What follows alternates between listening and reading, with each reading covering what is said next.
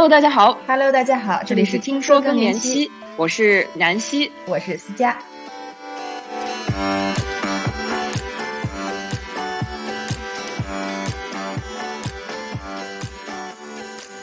OK，来吧。那行，那今天咱们一块儿录一期，也是久违了南希，咱们俩天天录节目，但是其实总共没见过几面。啊那天数我，可能咱俩这是第五次真实的，见面。算啊？嗯，纯网友。纯网友，嗯所以这次见面也正好一块儿聊一聊，就是咱们这半年从年初开始，年初巴黎见到现在这个期间，咱们在播客这块儿这儿，首先我觉得还是付出了很多努力，也收获了很多大家的厚爱，我觉得特别特别开心。然后也想跟大家分享一下我们做这个播客，在这半年当中。那些让我们自己觉得特别感动、特别开心的一些时刻，然后以及我们之后接下来下半年想如何更好的继续陪伴大家。当然，在我们做这个节目的目的，也也是因为想让大家更多跟我们分享你们听我们节目的感受，包括可能哪些嗯节目给你带来最大的启发，或者其他别的频道让你觉得可以我们去向他们学习什么、借鉴什么，都留言告诉我们。先从一个数据复盘开始吧，咱们就是比较阶段性总结一下。没错，来一个年终年终数值。还没念中，年年中中中间的中啊，年 终。嗯，咱们一开始其实想做这个播客，是从去年年末开始策划，嗯，十月份。十月份在那个更年期日的时候 launch 的。然后感当时我们一开始也是其实摸着石头过河，一开始单纯是想做不同的更年期女性的，去跟他们聊，然后去做他们的经历。慢慢的，我们会觉得我们特别想把这个做成一个像杂志一样的，嗯，就是一方面是有特别先进的一些前沿的科学医疗的知识，这样呢，可以我们一起去更真实的认识、更确切的、清晰的认识更年期是什么。另外一方面，也给大家带来最新的一些资讯来答疑解惑。嗯同时我们也不光是说聊更年期本身的这个话题，还有其他的关于生活方式以及在这个阶段熟龄女性她们生活当中方方面面，她们所思所想，去探索，嗯去听她们的故事，一起去发掘这个人生第二阶段我们想要什么样的生活。嗯，所以我们有做，就是我们做这个事情有这么一个目的。然后为了达到这个目的吧，我觉得咱俩也是无所不用其极，各种 这种舔着脸。舔着脸去请朋友来，请朋友帮我们请嘉宾，然后也是自己也看了很多书，看了很多文献，嗯，尤其是在这块儿的南希是大头，我觉得咱们读了至少十本书，嗯上半年、嗯每个人分别是十本书，对对对对对。然后有的是真的是医疗方面的，像我们一直提的是这个 XX Brain，、嗯然后还有后来南希经常给我们推荐的这个 Outlive，嗯对，然后像聊聊长寿的，嗯，对，然后像我们这边，我我我也看了很多可能相关的，比如我们之前推荐过的跟妈妈的一些互动，讲妈妈的嗯故事，就是也是在这个过程当中，我们自己也学到了很多，而且我们也是非常开心跟大家分享这个事情。嗯，除此之外，科研文章这块儿，你看的比较多，对对，因为我觉得这可能对我来说不是一个特别说一个 extra，不是一个多出来的，而是我可能每天的甚至一个习惯。嗯。啊、我比较不好意思的是，我每一次读到什么了，我就想到说，哎，私家我们要我们要看这个，然后或者是其他的我们一个小群体啊，嗯就是我就会开始 spam 大家说，哎，这个可以，这个可以，这个也可以，就是我感觉在更年期的这个话题上找到了我的一个创作的灵感的中心，我可以把所有的东西都和更年期联系在一起，或者是我身边 聊的每一个人，让我想到的那句话就是创作是需要 creativity needs a 哎你你你在有一个笼子的时候，你反而你的创造力会更大。对，有一个话题，有一个边界让你激发。对对对，呃嗯，你这今年你看了，你得看了多少文献？我觉得你每天，我每天早上醒来，因为我在美国，南希在英国，这有时差，我都能收到至少 两三篇文章等着我。对对对对。你总共你看了多少这半年？我看了。应该不下一百三十多篇吧，我觉得可以有对对，然后这个还不算一些可能新闻上的，就是一些最新的这些呃嗯更年期的创新的 news 啊，然后 post 啊这一些，嗯嗯嗯反正这些都也汇聚到了我们的一期期节目当中，有的是以这种更早知道的形式，嗯集成的发给大家；有的是可能我们在谈论一个话题的时候，我们运用到了其中的一些内容，但是可能没有直接讲这个文章，嗯所以我们也希望就是能给大家带来非常有详实科学依据的内容。嗯。然后除了读文章，在这个期间，我们也采访了很多的更年期的专家、更年期女性以及他们的家属。嗯，这个当中，我觉得一方面是我们直接可能已经邀请到他们来节目了。嗯，还有很多是南希在后面也做了大量的这个调研式的这个采访，才能找到我们一些节目的选题、节目的内容。这块儿，这你也跟大家分享一下。嗯，迄今为止，我觉得从最开始到现在，我们也聊了六百多个人以上吧，而且我平均的聊的这个时间不下。就是三个小时，就平均下来啊，就我记得有个印象深刻的 Nicole，我们两个从第一次见面一下子聊了七个小时，所以我就想到之前我们一期节目，李舒老师讲每一个女性都是一篇长篇小说嘛，我觉得这个绝对非常的真实，就有很多东西可以聊。嗯，不过我觉得更加让我嗯很有觉得很有意思或者很有共鸣的是，因为作为一个家属，尤其我聊到了一些男性的这种家属或者是伴侣。还是在怎么讲，就是比较系统性的来我们节目聊，还是有一些顾虑。嗯，然后那这本身也反映了一些可能我们的工作需要做的更加的多啊，可以让大家感觉更舒服。说哦，OK，那其实我有这么多的故事，我也愿意和大家分享。然后我觉得这个也不是非常的 taboo，可以和大家分享。嗯，我印象深刻的就是有两个儿子，马来西亚的华人儿子，那跟他妈妈，嗯，就聊到他妈妈的一些经历啊，然后这两个儿子他们的一些不同的想法。那当然和和我们有一期节目，这个清华妈妈聊三个儿子啊，有点镜面的感觉，对对，真的是镜面这个，所以挺有趣。嗯，对，所以想起来就是聊的这些人，我脑子中会闪现出很多。很经典的画面，然后包括他们的一些表情，我觉得我比较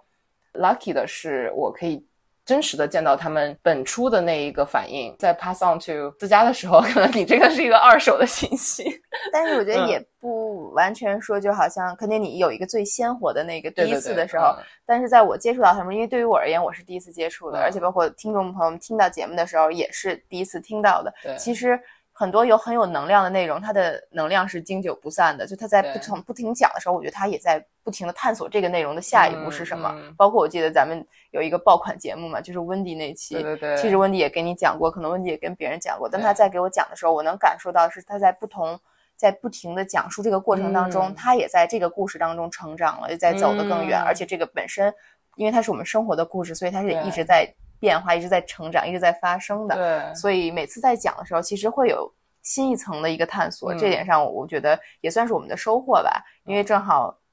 我们要说收获的话，首先肯定是感谢这么多的听友支持我们，然后其中很多听友也变成了好朋友，或者是直接跟我们来录节目了，或者是有的可能没有还没有来录节目，但是经常跟我们反馈，跟我们聊一些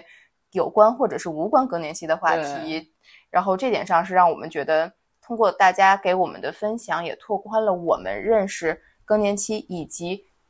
生活各个方面的一个一个很好的机会，也是一个非常难得的机会，是一个财富。对。然后在这个过程当中，我觉得另外也要说，我们通过播客这个形式认识到了好多其他的主播，对，和他们一起聊女性健康，也比如我们最爱的这个佐治亚小帅，非常感谢他。然后他也给我们分享了对于这个话题感兴趣但不熟悉的人。是男性，是完全在另外一个 universe 很很难有交集的这个。对对对。嗯，然后让我们更深的感受到，因为我们天天聊这个话题，可能我们周围也是对这个话题感兴趣或者是熟悉的人，我们会有一定的看法的一个限制，他会打破我们这个限制，让我们重新去看。我觉得这个是一个很难得的机会。嗯，然后也是借助他们的力量，也更多的人，他们的粉丝也会了解到这个话题，所以非常感谢他们。我们也期待能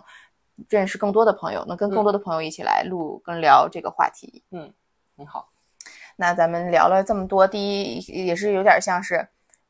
王婆卖瓜，说咱们 对尽量卖，这个这个做了什么事情。接下来就是也聊聊咱们这些做的这些节目当中给我们的一些启发吧，就是相当于给一个小颁奖。我们每个不同的节目都有哪些给我们带来了最大的冲击或者是启发？嗯，先来一个。最爽的吧，我聊的最爽的其实是聊外星人的这一期。嗯，那其实不是聊外星人本身，而是 Natalie Carbro 嘛，他是一个天体生物天体生物学家。对，这词儿我倒是去听他的 podcast 的时候学到的才知道的。对对对，哦、对对对。那我是自己本身听过我们这期节目的人都知道，我是一个比较喜欢研究这种外星人啊，或者一些这种技术啊、AI 这些东西。那这是也是一个 personal hobby。我在听他的故事中，我和他有一个心灵上的共鸣，让我想到了我们做更年期节目这么久。嗯，他给我的这个成长是什么？就让我对年龄焦虑，或者是生育焦虑，或者是各种各样就是未知的未来的焦虑，就甚至死亡的焦虑，有很大的不一样的认识。因为有一些听友参与到了我们的这个听友调查当中，然后我们让大家说三个词形容我们节目的时候，其实都是蛮积极正面的词，然后让我们也给我们很大的鼓励，让我们觉得我们可以。在这个话题上给大家更积极的能量，不管是正在经历更年期的人，给你们一些积极的能量，或者是不了解这个更年期这个话题的人，让他们知道说，哦，不光是我们想的那些症状或者是一些痛苦，还有很多我们这些痛苦带来的生命历程的意义在那儿。所以我觉得这个更更更缪斯系列确实是我也是那天聊得很爽，然后感谢南希让我发现这么一个给我很大启发的人物。对，我觉得聊特爽的其实也是这个系列的。是那个祝你好运，Leo Grand 那集，南希是吗？对，那个南 希就是突破自我这个束缚的这个南希。因为可能我们聊这个节目，很多时候聊了很多医学方面的话题，我觉得也非常有意思。嗯，然后我们另外一个宗旨，其实是我们可能希望通过解除身体上给我们带来的禁锢，去探索内心更大的自由。对，然后这个这期节目当中，这个南希探索自己内心世界的这么一个。一个故事其实是一个用李叔老师的话讲是一个童话，嗯，但是确实让我们可以讨论一个童话，有一个可以讨论的童话，也是一件很有趣的事情。哎，很很好玩。我们两个想的最爽的全都是聊这个缪斯啊，就是都是一些对，一个是科学家，另外一个是可能电影中的人物，但是他用这个探索性健康的这个方式来怎么样解放自己的这个探索，也是探索。边界吧，对，就拓宽这个边界，让我们觉得很爽。呃，我们搬一个最干货吧，好吧？啊，我觉得最干货对于我来讲是采访在新加坡采访洪教授的。洪教授也是我们这个呃大咖来我们的这个节目做客啊。那教授可能现在也在，也是也是我们节目的粉丝。啊，忠实听众，忠实 听众，忠实听众，非常感谢。现在 shout out 这个洪教授，那洪教授呢是国际更年期协会的这个秘书长，然后也是这个方面的权威。不论是东方还是西方，对更年期这个话题有很多的这个研究，而且很多的这个临床经验。所以我们也是借助。巨人的肩膀，让我们更加的看到更年期这个话题，它的不仅仅是一个深度，而且他他自己在 clinical care 中的一些温度，unique 的角度来想一些事情。对对，确实，洪教授那期也是我经常推荐给在这个期间的朋友们的，因为它里面有很多非常可行的干货，或者是很多我们不知道该怎么形容描述自己状态，其实洪教授都说了很多非常。直观的一些建议给大家，可以操作性很强。嗯，如果也有今天这期节目才开始听我们节目的朋友，我们也非常欢迎大家去听一下，真是干货满满。嗯，然后另外我觉得我推荐的这个最干货奖，其实我想到的是飞的那期关于冻卵的全经历。嗯，因为真的是他每一步走过来，他自己个人的一个有感性认知，然后我我们就加上南希分享了很多数据，从理性上的认知。嗯，因为我也跟很多朋友推荐了这集，他们听完了以后。也非常给我们了很全面、很动人的反馈，然后让我觉得特别开心一点就是大家能意识到说，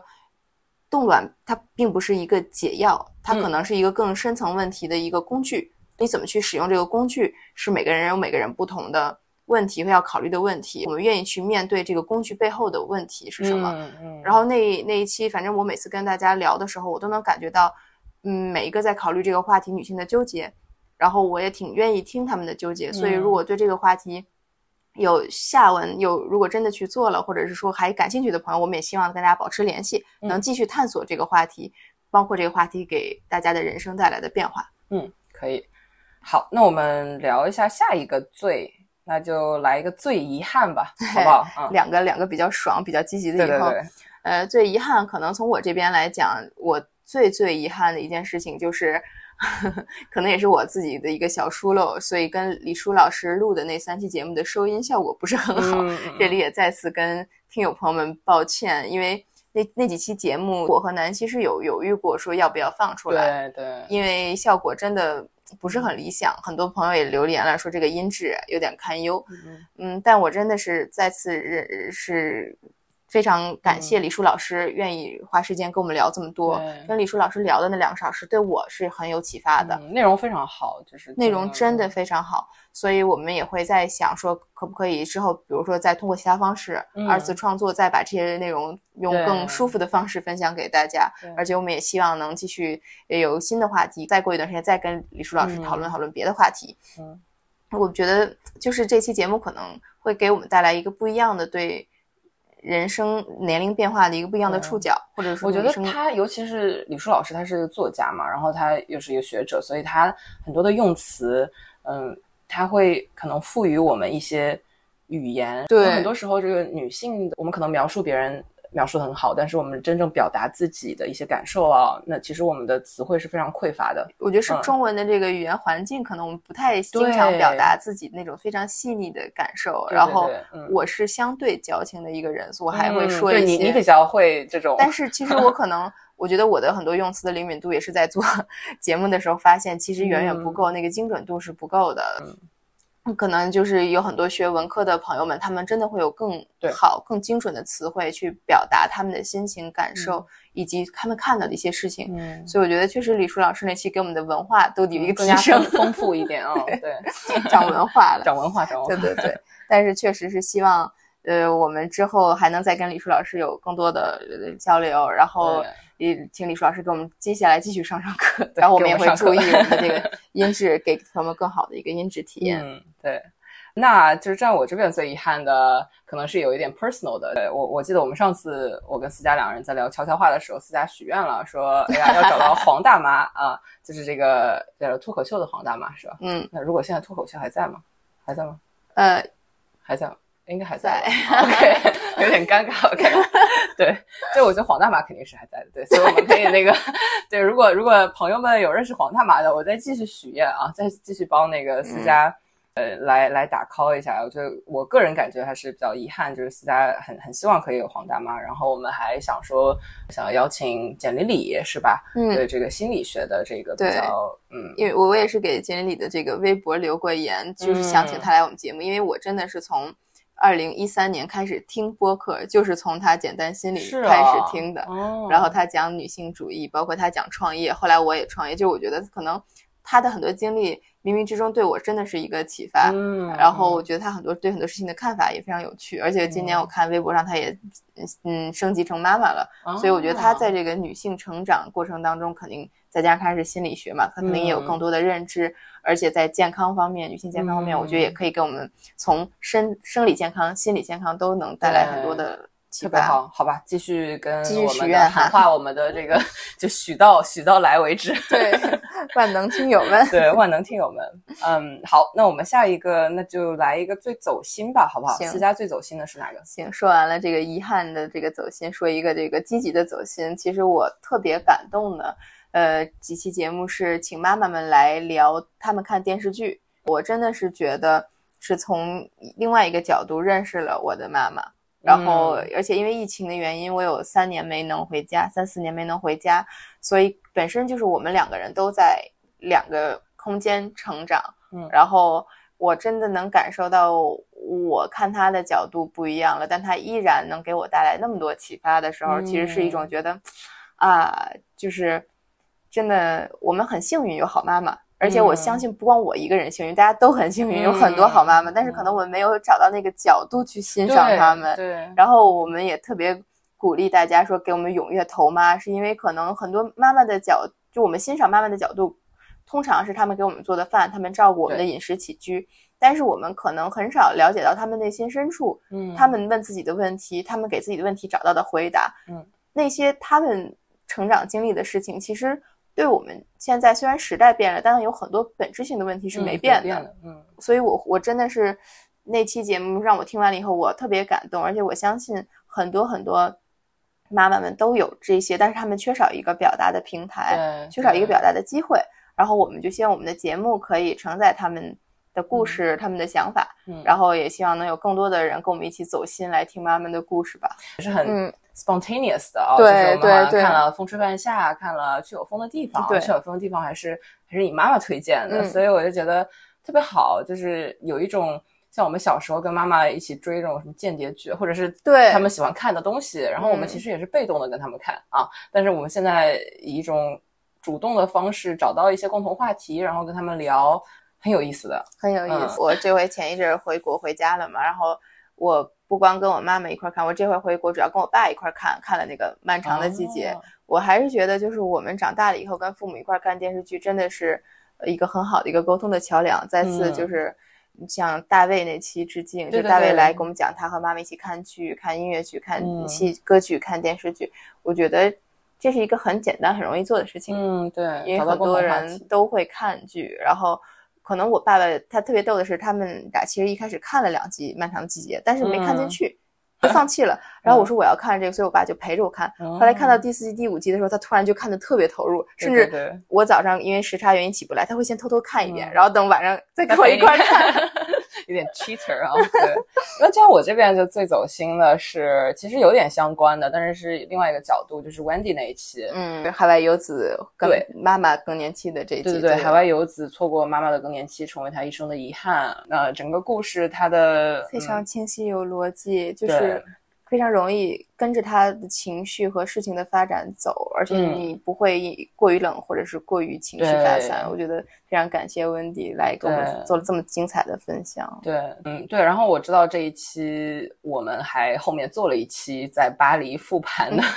就我们两个上次见面在巴黎，在巴黎酒馆复盘，我记得私下还哭了，对吧？就是聊着聊着就哭了。我觉得我们在复盘的时候是让我觉得，因为 Wendy 那一期我听了应该不下十几二十遍吧，就是我有一段时间，我觉得这这一篇也是我一直给自己动力说为什么要做这件事情的一个嗯很好的一个怎么说 reminder。嗯我们也在聊说，哎，什么是？我记得思佳当时问我说，什么是最好的？嗯对吧？然后那给妈妈什么是最好的？嗯当时聊到的时候我带妈妈去南法的一段经历哦。嗯然后其实现在我们两个录节目也在南法的，南法了，呃，对，在南法的这个呃小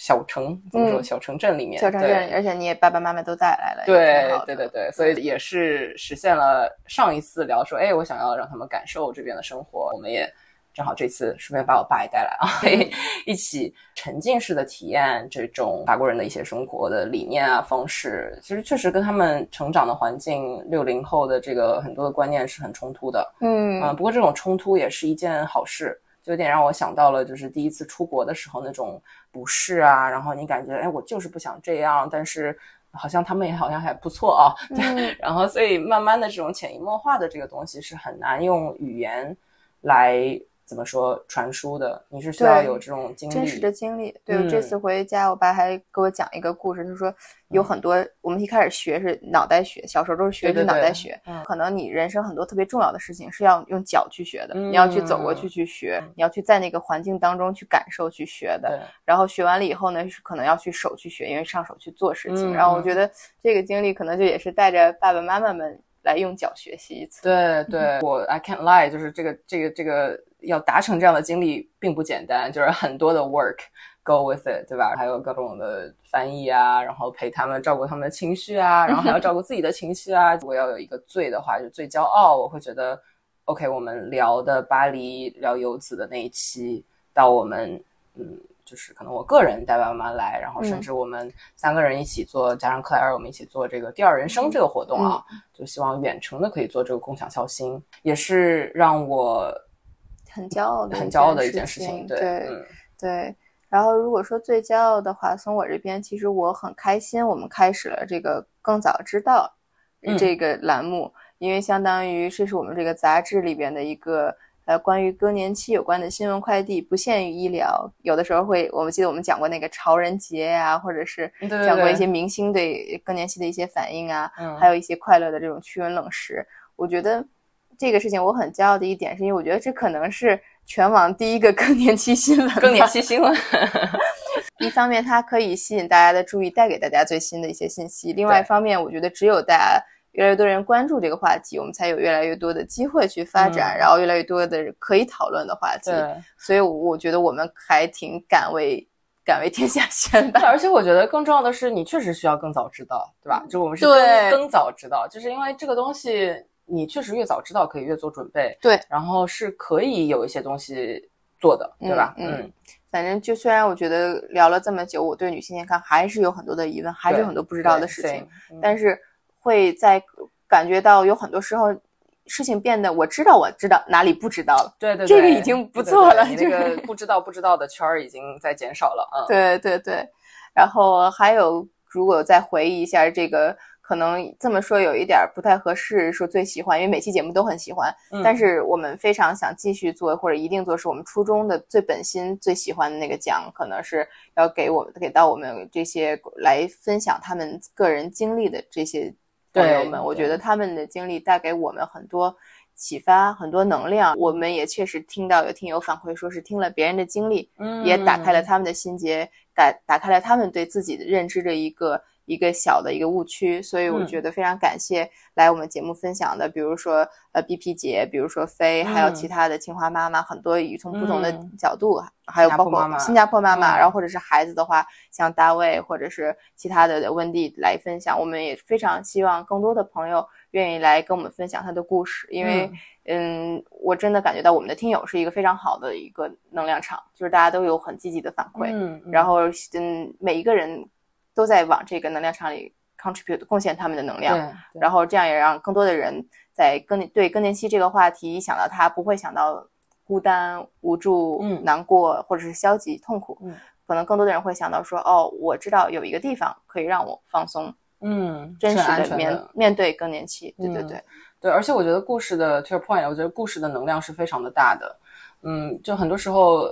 你可能可以找最好的专家，像洪教授，对吧？然后像嗯，我们可以找这最新的这些科普的资料啊什么的。那其实这些能量，在我看来都比不上一个真实的人的真实的经历。嗯然后他也是可以自己来讲对这个经历，对对吧？对嗯，这个是不可替代的。对，我觉得嗯可能很多是资源，然后嗯你需要有自己的内驱力去寻找、利用、嗯调用那些资源。嗯，那我这些呃怎么去让自己有这个内驱力，可能就是我们这一个个真实的故事，大家的经历，嗯，给给到我们这个能量去让这个嗯内驱力去往前走的。没错。那最喜欢思佳讲婆婆的那一期，法国女人在更年期的这个穿衣，好像是穿出无灵感，就是美丽新生活吧，好对对对，这个差不多。对对嗯对。嗯啊，这次你也见到他了，见到这个对法国，不知道你什么感受？我真的是穿出武林感。对对他昨天很有意思，昨天我们去船上吃饭嘛，啊、五个不同的嗯，五个不同的菜配五五个不同的酒，配五个酒对，然后他就在旁边一直跟我解释说，哎，这个葡萄是三种葡萄在一起的，怎么怎么样？那就对于我这个对红酒没有那么懂的人，就是很很很好的一个教育嘛。那与此同时，你可以看到就是他呃就很用心的一些细节，因为我很很离他很近嘛，嗯。所以我可以看到他身上的一些打扮的细节。嗯。就我很喜欢那种潜移默化的教育，所以我妈妈也跟我讲说，哎，我妈妈坐在我右手边，然后、嗯。呃，夏婆婆坐在 f o r h a n s 坐在啊、呃我左手边，然后我妈妈偷偷窃窃私语，她不不敢大声的跟她讲嘛，然后窃窃私语说，你看她那个戒指和她那个耳环，就是不是很明显的搭配，但是却很搭配。然后你看她穿的那个裙子，就是你看她，你看她那种感觉，你知道吗？然后我说，嗯，我真的在看她。然后包括她，她现在是五十八岁，哦，哎，对五十八岁对吧？啊，她五十九、五十八、五十59五十九岁，嗯她就说，呃，她也赞美，在我妈妈说啊，你皮肤很好啊，哦然后妈妈说，哎，你看这都怎么样了，肯定要谦虚一下嘛。嗯然后聊到头发这件事情，我觉得也是一个，可能我们上次聊的只是穿衣，但我这嗯次发现了胡汉斯他他说他可能一两年前还在染头发，但他就不染了。，对，嗯，我觉得这个是很好的。这是我爸妈其实从当时新冠以后封锁了，就染头发不方便。一开始我妈之前会染，慢慢她开始不太想染。我爸爸是很早他就不染头发了。对，新冠隔离的时候，因为我嗯是在这边跟那个公公婆婆一起，当时是准公公婆婆还没结婚嘛，嗯他们一起的时候，我们视频的时候他会看到，然后我跟他们说，我爸爸妈妈现在不染头发了。嗯，其实他们当时是很想去这么去做的，嗯但是会有很多的顾虑，就是会觉得说是不是这样一下就会让人感觉看起来很老啊，沧桑了很嗯沧桑啊，嗯所以他也是纠结了很久。然后他一一一直跟我聊这个话题，说其实挺羡慕我妈妈这个勇气，但他觉得我爸爸的支持是很重要的。对在这个时候，真的是如果你的爱人跟你说我真的受不了你不染头发，嗯你是很难下这决心。但我爸爸是很支持我妈妈的，嗯所以我妈妈就不染头发了以后，一直对对我婆婆是一个有一个启发式的这种影响吧。嗯然后她也是今年年初去美国看我们的时候，她还染的。对对对，但是回来我们这次见面的时候，她说给我们一个惊喜，就是她不染了。哦她也是在尝试，因为她说因为夏天皮肤晒得比较黑，对然后可能很看着很有精神但是她不知道冬天 会不会好，嗯所以她也在尝试。对，但是她也是就怎么讲呢？就是我觉得是面对年龄的。坦然面对年龄的一步吧，就是他在尝试，也是可能国内有很多朋友在尝试，也欢迎大家跟我们聊，说自己的，爸爸妈妈还染不染头发。对，因为我爸妈还是染头发的。左浩就问我妈妈说：“哎，你看他的头发还是黑的，我头发都已经白了。”然后我说是染的。然后 这次我发现另外一个宝，就是你公公也是个宝，所以下次我们看看可不可以聊聊你公公。就是可以可以，他是一米九的大个儿，吹着口哨，对吧？然后就是特别可爱。嗯嗯。昨天晚上你们从吃饭回来，你看你要不要录进去啊？嗯昨天晚上你们吃完饭回来以后，你妈妈上来放东西，然后你们在下边喝一杯，嗯，然后你妈妈特意跟我说：“你公公婆婆老恩爱了，俩人还十指相扣。是的，是的。然后我们回来很有情调，因为我们已经喝了很多，吃了很多嘛。然后回来，他们两个可能还要在泳池旁边坐一下啊，嗯就他们两个自己聊天儿。然后我觉得他们两个现在也是算正式过自己的退休生活嘛。。对，所以我，我觉得是不是我们之后如果听友们有兴趣的话，呃，想要知道这个南法的呃，这个可以说老头老太太不算，老夫老妻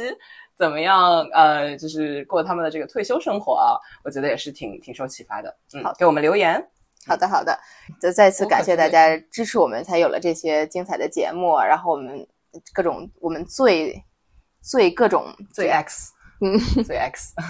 嗯，我出我觉得也说说下半年吧，下半年咱们想聊的一些话题，或者是我们想跟听友们分享的一个话题，也欢迎听友们告诉我们这些话题你们感兴趣，我们就赶快早尽早聊，或者还有哪些我们没 cover 到的话题，大家感兴趣没涉及的话题，也欢迎大家提醒我们。我们首先肯定还是健康科普类要继续往下做，嗯然后我们已经嗯想到的一些话题有，比如说卵巢早衰，对，还有各种不同的激素。嗯然后包括保健品的保健品的测评啊，就是嗯有些大家经常问的问题的一个回复吧。嗯，我觉得卵巢早衰这个话题，也是因为最近有很多朋友知道我们做的更年期话题，也是好像最近有几篇杂志也在 feature 这样的故事，好像一条也有嗯 feature 过一个关于女性的对对这个生育焦虑的一些，呃，我觉得这个这个也是我们一直在这医学领域在关注的一件事情，只是我们一直还没有找到合适的嗯契机把这个讲出来。具体卵巢早衰是什么？你可以做些什么？然后有嗯哪些干货可以给大家？嗯，呃，然后激素这个我们其实有聊一些，但是。激素其实不仅仅是性激素，然后我们嗯还有很多的这个压力的激素啊，包括我们的甲状腺呀、一些嗯垂体啊，这一些我们都是可以聊进去的。对对。嗯，可以再继续多多嗯聊一些。嗯，然后健康像除了科普以外，还有继续可能探索跟生活方式更有关的，比如说就是有一些中医的一些养生保健的方法。多的人对在给我们发消息，所以我们也在也在探索，因为我觉得这个也是一个很 tricky 的话题。要找到一个好的角度吧，我觉得对对。嗯然后也欢迎大家，我们知道我们已经有听友跟我们说过，妈妈是有这个很好的中医经验。嗯如果有其他的也有中医经验的，或者是困惑的，都欢迎大家跟我们聊。我们希望的并不是说告诉大家好这个中医好或不好，对，而是我们不想说教。嗯对我们希望大家通过这个例子当中能感受到说这个适不适合自己，对，因为我嗯觉得。很多就是所所谓的好和坏，可能都是某一个基于某一个标准的，嗯但是这个标准是什么，一定要我们自己非常清楚它是什么标准，嗯才能嗯判断它是不是好。对，我要了解自己的身体需要什么，然嗯后我再知道这个菜单上有什么，然后我该配什么样的没错，红酒 是是是是嗯这样，是这样。然后除了生活当中，除了中医养生，可能还有我们想要变得更好系列，是南希一直的最爱。变得更好。我最爱从便便看人生，从便便看人生，对，这个是我一直就是 gut microbiome 这些东西嘛。那与此同时，其实我们的 digestive system 啊、我们的消化系统其实会是很多和我们的情绪啊，还有我们的这个健康的信号是相关的。便便的这个形形态啊、其实可以反映很多的呃你的这个健康的状况。那我们怎么把它变成一个我们可以呃用作我们的健康工具啊，嗯这个是我们其实挺挺想要做的，叫变得更好啊，变得变得更更好。然后接下来我们还有过，就是比如说从冻卵开始讲，已经讲到了跟生育有关的话题。然后其他之前也有听友聊过，说可不可以聊一些关于生育的话题。其实这个我们是有过探讨的，因为一开始我们觉得我们想主要讲更年期，嗯，但是后来我们真的发现，就是女性健康它每一个期人生阶段是相连的，嗯，所以我们如果更好的准备孕期，真的会对我们更好的度过更年期有很大的影嗯响。所以我们也是希望，嗯，通过自己去学习、去认识，包括周围人的体验，嗯，从各个方面去更好的了解运气这个方面。所以给大家来一个祝你好运系列，祝你好运系列，对我们这个名字取的也是非常的 就是 谐音梗儿。对谐音梗，我们觉得自己还挺好的，自嗨就是嗯玩一下。嗯然后就是嗯除了这些生活方式以外，我们可能还想聊更多关于那些被误解和误诊的更年期，嗯这也是一个在医学这个方面我们一直想聊但没聊到的。对，为什么说被误诊或被误会、误误解的一些更年期呢？因为我们发现，在聊更年期这个话题期间，很多人会，呃，有两个极端，一个极端是，嗯、哦，这些都跟更年期无关，已经过了更年期了或者怎么样，所以你会 miss 掉一些信号，信号，啊、一个是就等于是过小的、过窄的解读了更年期，因为它只是月经那一点。对，然后另外一个呢，就是说，哎，哎呀，这个也是更年期，这个也是更年期，所以你就更年期变成了一个一筐一个框，就什么东西都往里面装。那这个其实也不是嗯不准确的，呃，我们也不不支持这样的嗯理念，所以我们希望可以嗯把这个更年期的这个边界线再好好的探索一下。然后我觉得是有这样要探索的对，探索的，对，对嗯然后除此之外，也会想聊一些其他的，比如说性健康、艺术疗愈这种，就是嗯跟更年期有很多的关系，但它本身就很值得探讨、探索的一些话题吧。嗯反正这个就是我们整个的这个健康科普菜单。嗯然后除了健康科普以外呢，我们还继续要走这个生活、社交这些方面。然后我们我们发现，就是周围人，首先你的生活方式，其次周围人对你的影响，会对你的健康，尤其是更年期健康嗯有很大的影响。我们第一个在这个生活社交方面想到的话题呢，就是更年期爱情理想伴侣嗯和更年期后的爱情。就因为我我们两个私下聊，就我觉得在探索更年期这件事情上，让我对伴侣的理解有了不一样的质的飞跃。就是我原来会觉得说，哦，找伴侣要就是可能你自己心里面有个概念，对爱情的这个概念，然后但是是要帅的有腹肌的是吗？这个还是要吧，这个不拒绝，还是可以。对，呃，那就是可能你在接触上的一些，哎，你你看到的点可能会不太一样，就是这个人是不是可以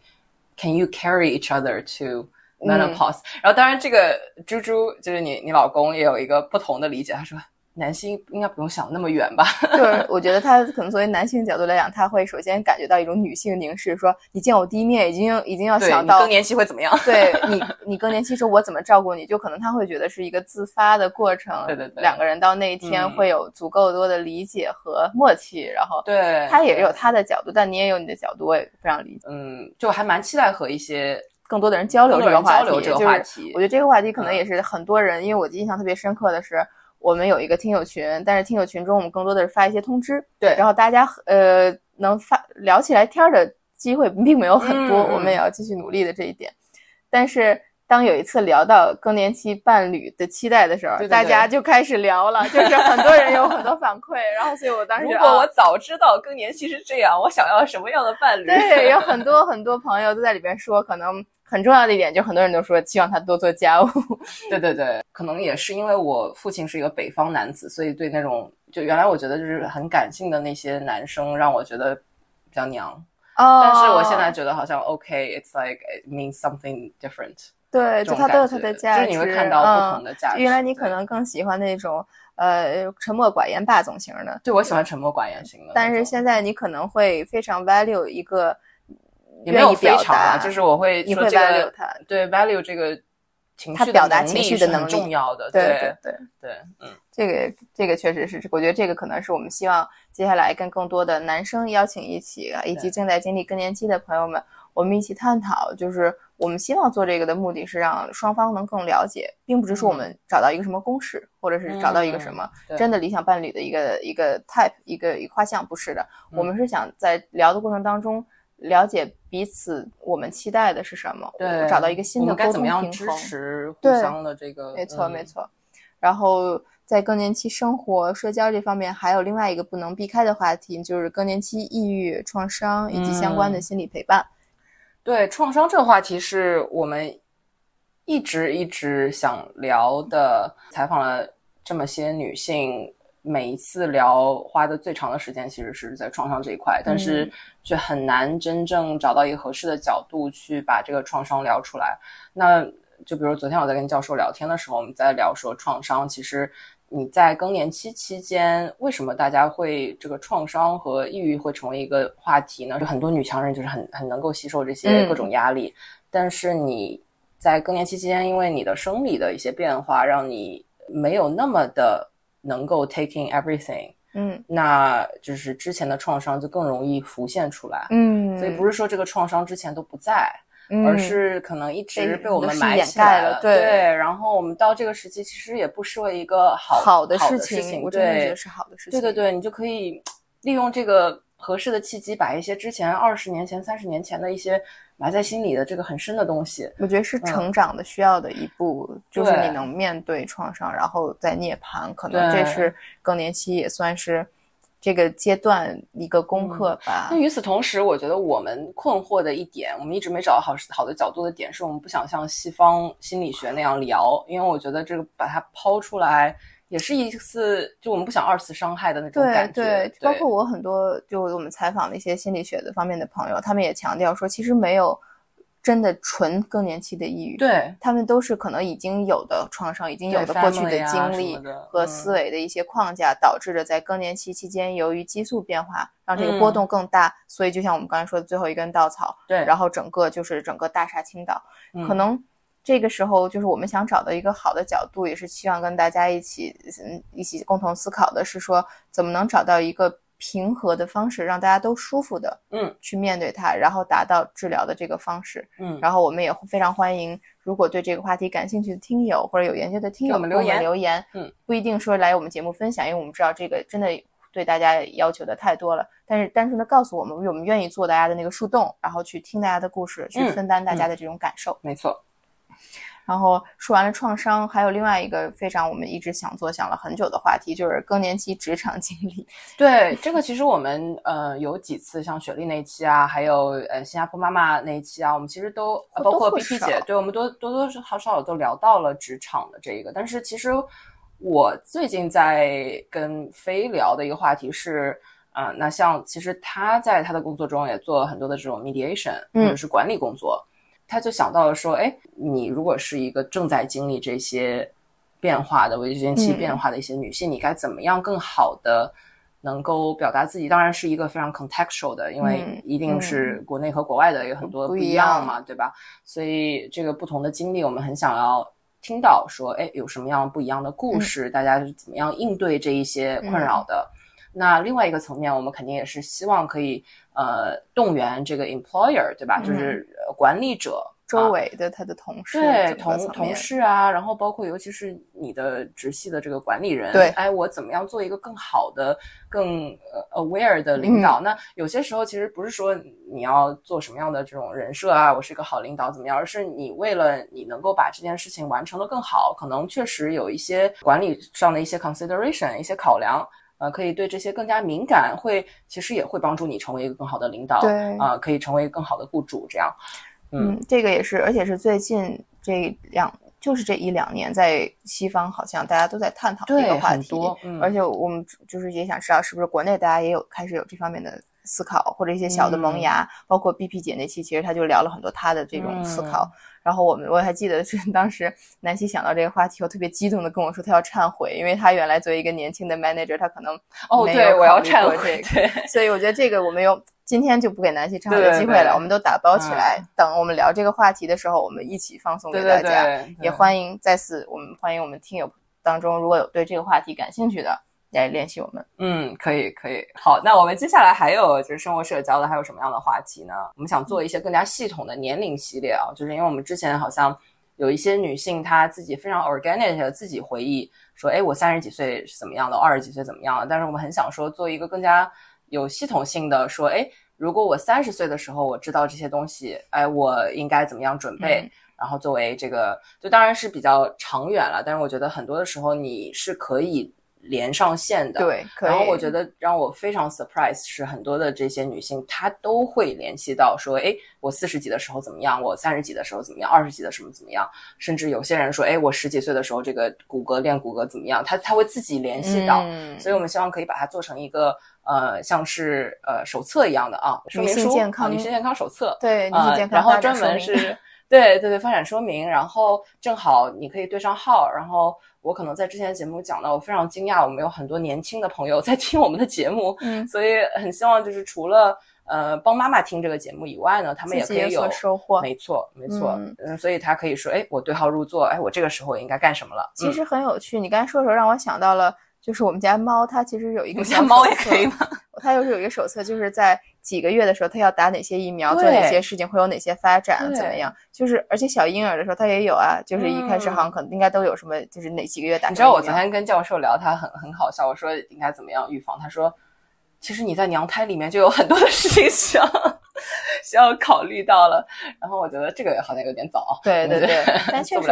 你看，我们给猫、给婴儿都有这些，但是作为女性健康，可能长期慢慢我们就嗯放手了，我们觉得就不需要关注了。但我们又有那么多事情要经历，可能嗯一方面是本身科学对这这些事情的认知还存在探索的空间，对很难说嗯这个就是最好的。但是这不不代表着我们不可以先把这些现有的资源先收集起来，收集起来，嗯、然后让大家我们一步步，这我们不是说这个写完了就死了，不能再变了，我是说我们嗯。哎，我们听到这些信息，然后根据每个人的自己情况，大家可以去嗯慢慢。总结和丰富起来，对最后个这个想说的社交生活方面的这个议题，其实也是一直我们探索的一个母题吧，就是女性成长，嗯。在女性在各个年龄段，那就包括围绝经期和绝更年期之后。对。她们怎么去认识自己，怎么去认识生活？嗯，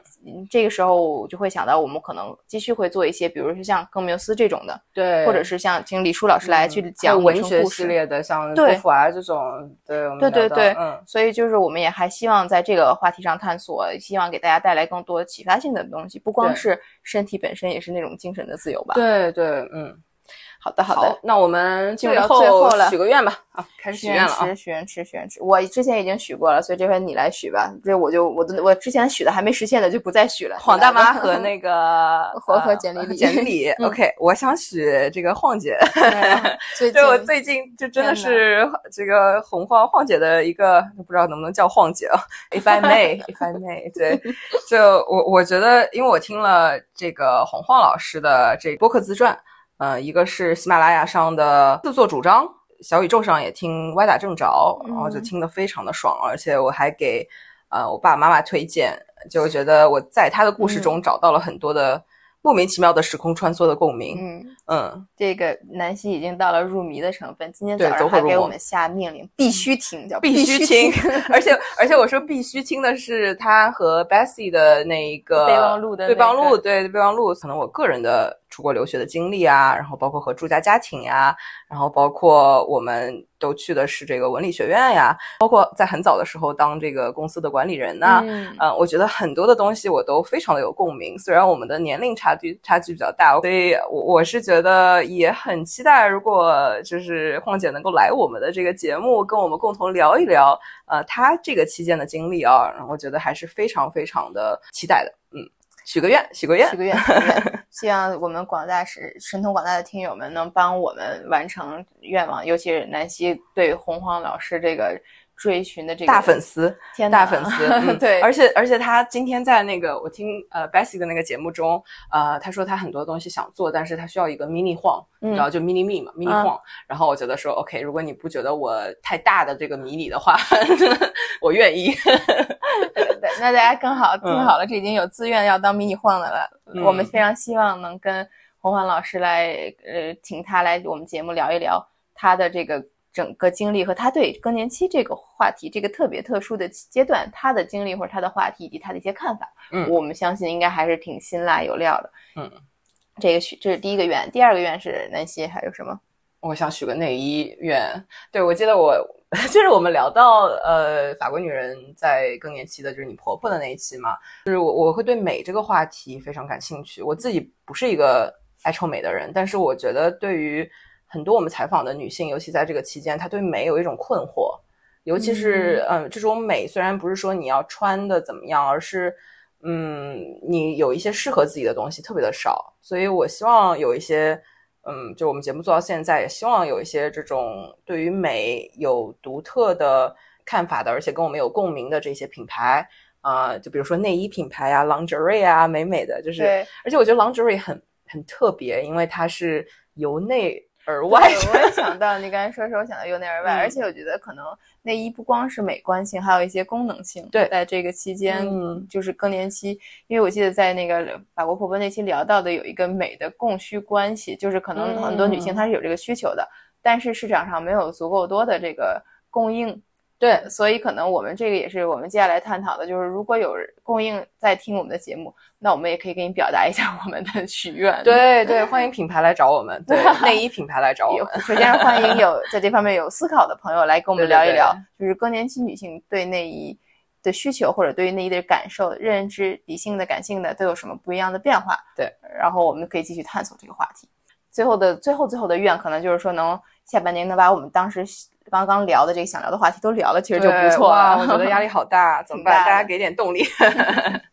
给给动力，给我们留点言，给点支持。对对对，真的是非常感谢大家给我们的支持。在这半年当中，我们收获了很多，这让我们继续有动力去往下推进。这个支持动力不光是说是呃这个听友这个数字上的，也是更多的是给我们的这个启发。对，因为我觉得真的好多，今天我们可能没有分享的这些。比较感人的留言，包括我觉得播客竟然成为了我们找到共鸣的朋友的一个很好的一个平台。然后，那我肯定也得感谢我的共创者，对吧？这相互感谢，互相拍一拍你的这个，对，互相拍拍小屁屁，对，互相拍一拍马屁，继续，下次下半年继续，对，继续努力，继续携手共进，嗯嗯，然后勇闯未来，嗯嗯。